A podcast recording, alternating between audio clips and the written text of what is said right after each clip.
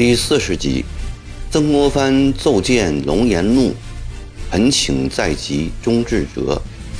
播音：微信哥。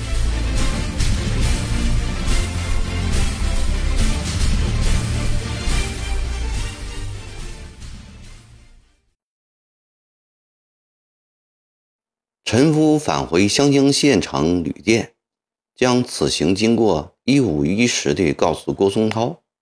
松涛大喜道：“广福兄，你不仅会看相、看风水，巧舌如簧，还会查访民情，连荷叶塘死了几百年的贺三婆婆的坟都给你派上用场了。”陈夫得意地笑道：“贺三婆婆的坟给那块风水宝地做了最好的证明，不然我与曾侍郎素不相识，他何以会相信我呢？”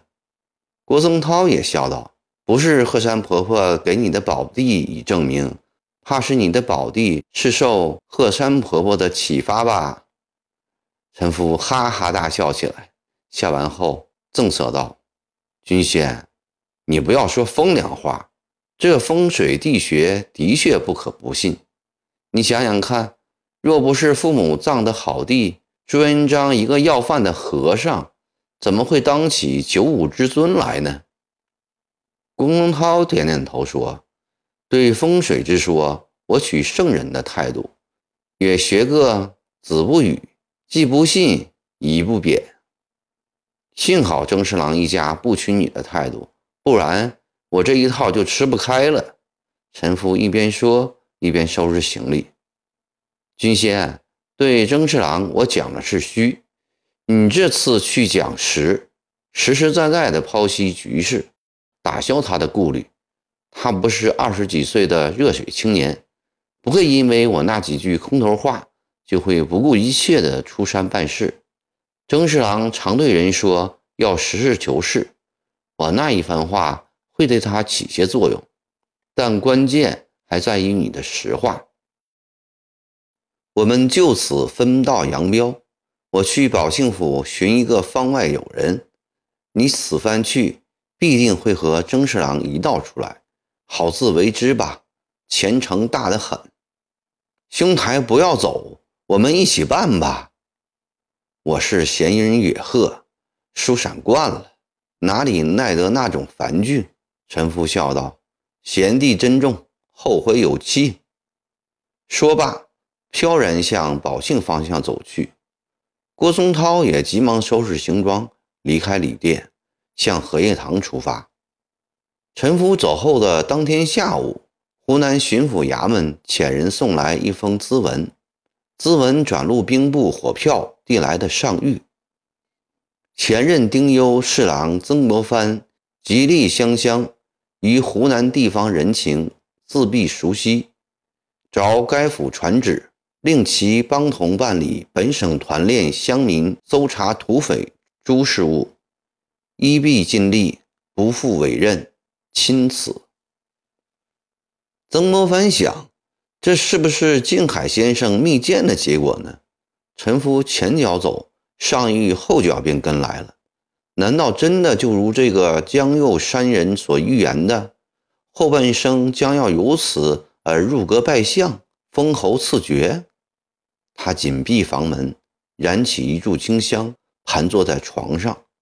在袅袅香烟中，他微闭双眼，如同老僧入定般，尘世的一切都已远去，灵府深处一片澄净，思路格外的清晰。这是他十年前跟随唐建读书，从唐先生那儿学来的诀窍。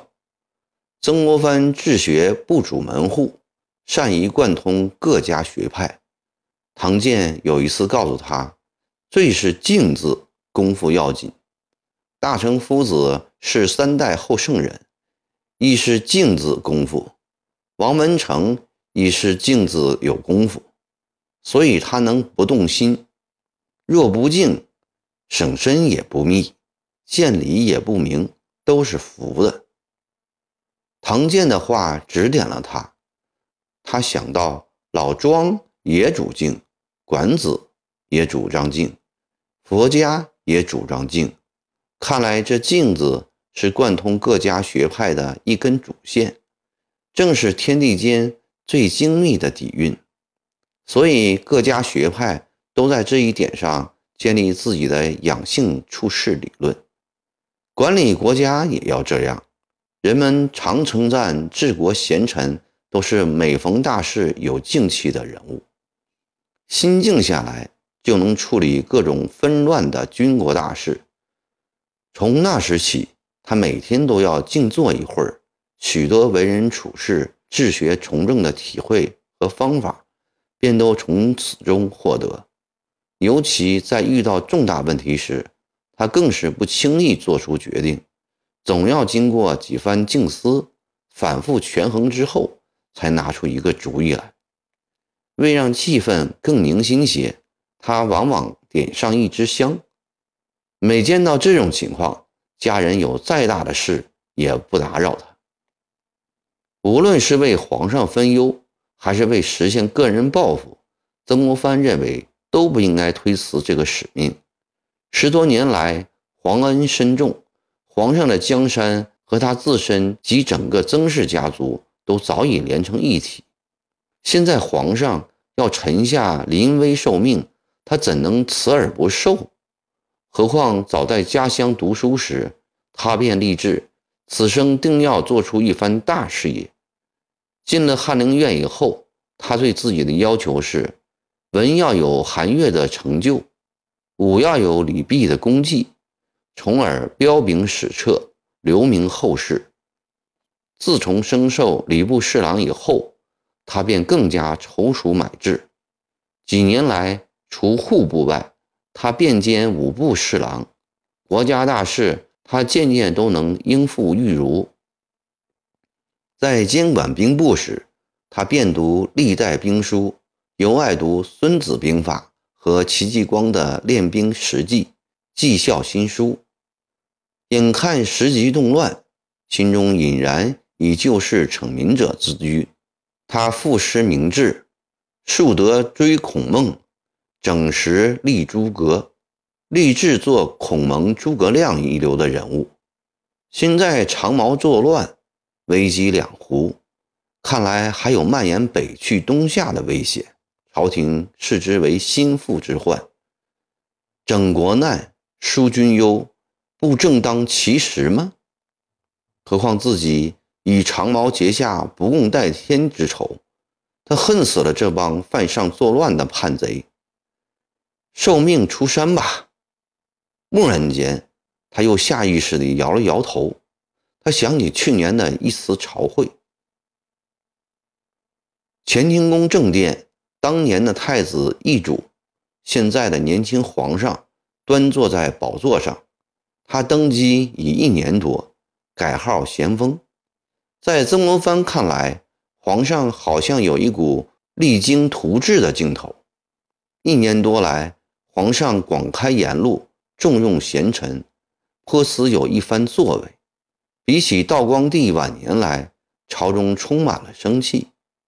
曾国藩因为变奸五部，深知国事已到了难以收拾的地步，连年干旱。虫灾，有的地方几乎是颗粒无收，而各级官吏的征收敲诈则有增无减，到处是流离失所的饥民，是赤地千里的荒土。而更可怕的是，十余年间，九卿无一人，陈时政之得失，科道无一则言地方之利弊，京官办事萎缩琐屑，外官办事敷衍。上个月，曾国藩上了一则，指出当前国家有两大病患：一是国用不足，二是兵武不精。他建议裁汰五万绿营兵，以御国用。奏折送上去，倒是很快就批下来了，但只有“知道了”三个字，弄不清楚是同意还是不同意。曾国藩只有轻轻叹息而已。今天的朝会上，有几个大臣谈到广西的战事。洪秀全扯旗造反已近一年，每当谈起这件事，满朝文武无不变色。大家心里都清楚，八旗驻防兵和绿营加在一起，虽然将近百万，但根本不能打仗。派遣大学士塞山阿为钦差大臣去督军，那其实也是无济于事的。曾国藩站在朝班中，想到国家经纬万端，最终归于天子一人，对年轻的咸丰帝，他充满希望。皇上若能这样继续下去，端正圣功，发愤图强，则国事尚可为。想到这里，他把早已准备好的几点意见重新清理一下，从队伍中走出来，跪下奏道：“臣闻美德所在，常有一进四者为之混淆。若对此辨之不早，则流弊不可胜防。”臣窃观皇上生安之美德，约有三端，而三端之近似，已各有流弊，不可不预防其见，请为我皇上陈之。两班文武听到这里，吓得一声不敢吭。这曾国藩今天变成了虎胆豹心，竟然敢说皇上的不是。有人偷眼看了下皇上。但见正大光明匾下那位年方二十、瘦瘦精精的天子正在听着，或许是曾国藩的湘乡官话不太容易听得懂的缘故，皇上的脸上并无任何表情。在曾国藩列为停顿的当儿，咸丰帝微微一怔，说：“卿只管说下去。”曾国藩慢慢的一字一句地说：“臣。”每观皇上祭祀肃雍，规步必谨，而寻常立事，亦推求经道，此敬慎之美德也。而变之不早，其流弊为琐碎。自去岁以来，广陵、福记、临魁、汇丰等，都以小节获救。此风一长。则群臣皆误小而失大，既为广西一事，其大者在位置人才，其次者在审度地利，又其次者在慎重军需，而此三者筹措中都有失误。咸丰帝脸色已见不易，为顾全体面，也怕堵塞原路，他没有发作。只是不太耐烦地打断曾国藩的话。第二端呢？臣闻皇上万几之暇，悉请典籍，游艺之末，一法前贤，此好古之美德也。而辨之不细，其流弊图上文饰，已不可不预防。去岁广开言路，然群臣所奏，大抵已知道了三个字了之。兼有特备讲许者，手诏以包倭人，未及而疏之以万里之外；优之以达苏廷魁，未及而斥为乱道之流。是先察言之实意，图示纳见之虚文。咸丰帝见曾国藩先是指责他处理广西军务失措，现又说他纳谏是虚，不觉大为恼火。本想不让他说完，但又想知道下文，于是带着怒气的指示曾国藩骤语欲短，快说下去。曾国藩听到这句话，顿时感到脚腿发颤，虚汗直流。是，他镇静一下，决心一吐为快。陈又文皇上遇神但远，恭己自于此广大之美德。然变之不精，亦恐燕伯横俗而长交金之气，犹不可不防。狂悖放肆！咸丰帝再也不能忍受了。一年来，臣工们也曾上过不少指责时弊、规劝皇上的奏书，但语气都极为委婉温和。对这样的奏书，咸丰帝看得下，尽管文字用的委婉。但用意他还是明白的，他喜欢臣下都用这样的语言奏对。他没有想到今天曾国藩在众多文武面前，居然用失误、虚文、骄进这样尖刻的语气来指责他，感到自己至高无上的尊严受到挫伤，怒火中烧。曾国藩分明是瞧自己只是刚过弱关的年轻人，才敢于如此肆无忌惮。今日如不给他点颜色看看，怎能建立起自己的威望？他厉声喝道：“曾国藩所奏纯属想象之词，并无实在内容。如此以讥词上奏，而孤忠直之名，岂不虚伪？岂不骄进？该当何罪？”两班文武见咸丰帝盛怒，莫不站立异常。慌的大学士齐敬造忙出班叩首奏道：“曾国藩所奏狂悖，罪该万死。但孤念他敢于冒死直谏者，原是皇上为扶摇之君，自古君圣臣直，恳求皇上宽恕他这一次。”左都御史季之昌也出班担保。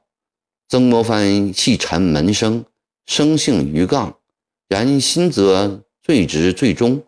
倘蒙皇上不治其罪，今后自当谨慎。咸丰帝看到齐俊藻、季之昌都来说情，又思曾国藩之言本出于忠捆，今日治罪于他，势必招来朝野议论，反为不美。于是趁他们说情的当儿，把手一挥，下去。曾国藩不敢再说什么了，忙磕头谢恩，退了下来。他不知那天是怎样回到家里的。他在床上躺了一整天，想到即将大祸临头，心中不免有点懊悔。原以为今上会有所作为，谁知却这样气量狭小。他设想。马上会来的处分，重则削职为民，轻则降级外调。他吩咐欧阳夫人收拾金银细软，又把纪泽叫到跟前，告诫他好生读书，日后只做一个明理小事的君子，千万不要做大官。纪泽似懂非懂的点了点头。曾国藩着实紧张了几天，后来听说咸丰帝气消了。只批评他迂腐劝通，同时也肯定他意尚可取，没有处分。一场惊恐虽已过去，但新天子的圣德，曾国藩也算体会到了。十多年的官场生涯，使曾国藩深深懂得，当今为官，没有皇上的信任，满蒙亲贵的支持，要办大事是不可能的。现在是办团练，性质更加不同。团练若不能打仗，则不成事；不成事，则皇上看不起；若能打仗，必然会成为一支实际上的军队。满人对握有军权的汉人一向猜忌甚深，这支军队将会导致多少猜忌？弄不好，非图无功，还有不测之祸。再说。湖南的吏治也太腐败了，在十八省中可谓首屈一指。从去年到今年上半年，皇上多次痛责湖南的吏治，原巡抚陆费全、布政使万公真、陈永元、敬道吕其湛，都因贪污、营私舞弊、办事蛮憨等原因交部严议，或撤职查办。现在巡抚两司虽说都换了新人，但多年来的腐败习气，岂是换掉几个人就会改变的？还有一个原因隐埋在他心里最深处，不能有丝毫流露。过去在京中做官，从奏章、唐报以及亲友的信函中，曾国藩知道国势已败坏。这次出京南下，从直隶到山东。从苏北到淮南，所到之处皆哀鸿遍野，恶殍盈路，满目疮痍，惨不忍睹。各种事态都使他感到国家正处在人心浮动、危机四伏的时刻。曾国藩多次在心里叹息：没有想到国事竟坏到这般地步。被汉明军俘虏的那半天，他亲眼看到长毛军容整齐，战斗力强，军中亦不乏人才。尤其是那晚要他痛抄的告示，以民族大义鼓动汉人起来光复国土一节，更是甚合汉人之心。看来弘阳非等闲之辈。莫非天心真的已厌倦爱新觉罗氏，要改朝换代了吗？自己受皇恩深重，理当匡复皇室，但无心继厌，人力岂能改变得了？大厦将倾，一目难支，皇上的江山能保得住吗？